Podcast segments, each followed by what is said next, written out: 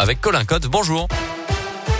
Bonjour Mickaël, bonjour à tous. À la une aujourd'hui, ces nouvelles dégradations il y a 15 jours dans la forêt de Seyon. Selon l'Office national des forêts qui gère le site, du mobilier en bois a été peint ou tagué par un ou plusieurs individus. Des actes qualifiés d'atteinte à la nature par l'ONF. Des investigations sont en cours pour retrouver le ou les auteurs de ces agissements. Une grève ce jeudi dans les écoles à Bourg-en-Bresse. Plusieurs syndicats appellent les fonctionnaires à cesser le travail. L'accueil des enfants sera rendu difficile, voire impossible dans les garderies du matin, la restauration du midi, la garderie du soir également a déjà prévenu la municipalité. Les syndicats de fonctionnaires réclament l'augmentation immédiate du point d'indice, la retraite à 60 ans, une augmentation des effectifs également. Retrouvez la liste des écoles impactées par la grève à Bourg-en-Bresse sur notre site internet radioscoop.com. Le début il y a quelques minutes d'un cessez-le-feu humanitaire à Mariupol décrété hier par la Russie. Entre 100 et 150 000 personnes sont toujours coincées dans cette ville du sud de l'Ukraine, assiégée et bombardée depuis un mois. Le président ukrainien a déclaré qu'il ne croyait pas à une seule parole de la part du régime de Vladimir Poutine.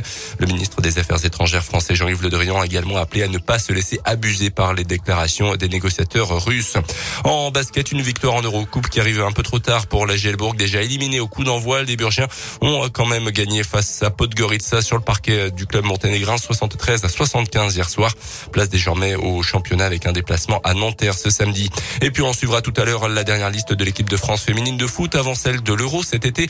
Les Bleus de Corinne Diacre doivent disputer au mois d'avril deux matchs de qualification pour la Coupe du Monde en 2023. Ça sera contre la Slovénie et contre le Pays de Galles.